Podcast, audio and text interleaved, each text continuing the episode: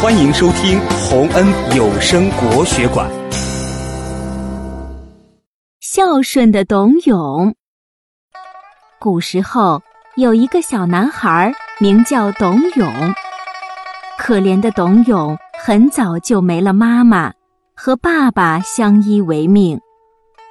董永十分孝顺，常常帮爸爸做一些力所能及的事。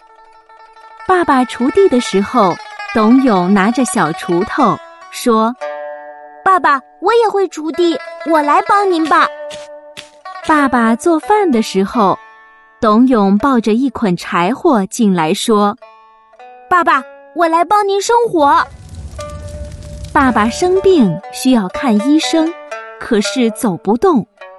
董永说：“爸爸，您坐在小车上，我拉着您走。”街坊邻居见了，都夸他说：“董永这孩子真乖呀，可不是嘛？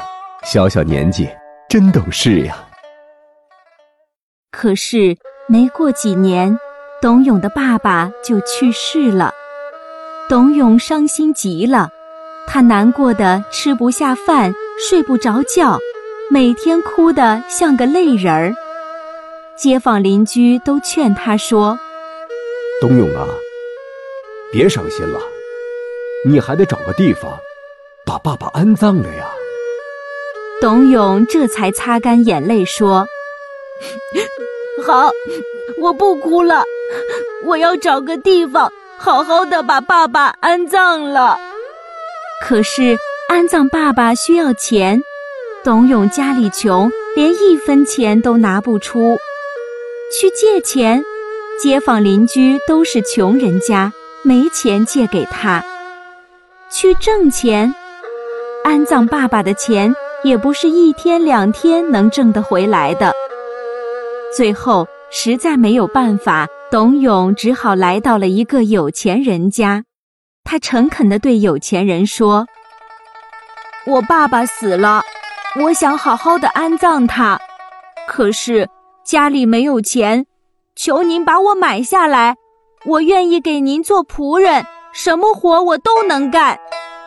有钱人早就听说董永是个孝顺的好孩子，就把钱塞到董永手里，说：“好孩子，拿去吧，回家好好的把爸爸安葬了。”董永连忙道谢：“谢谢您。”我一定会把钱还给您的。董永回到家，给爸爸体体面面的办了一场丧事。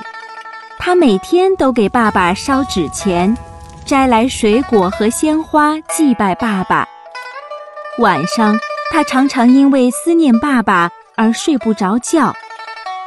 就这样，董永为爸爸守孝三年。三年之后。他来到那个有钱人家，每天辛勤的劳动，终于还清了所有的债。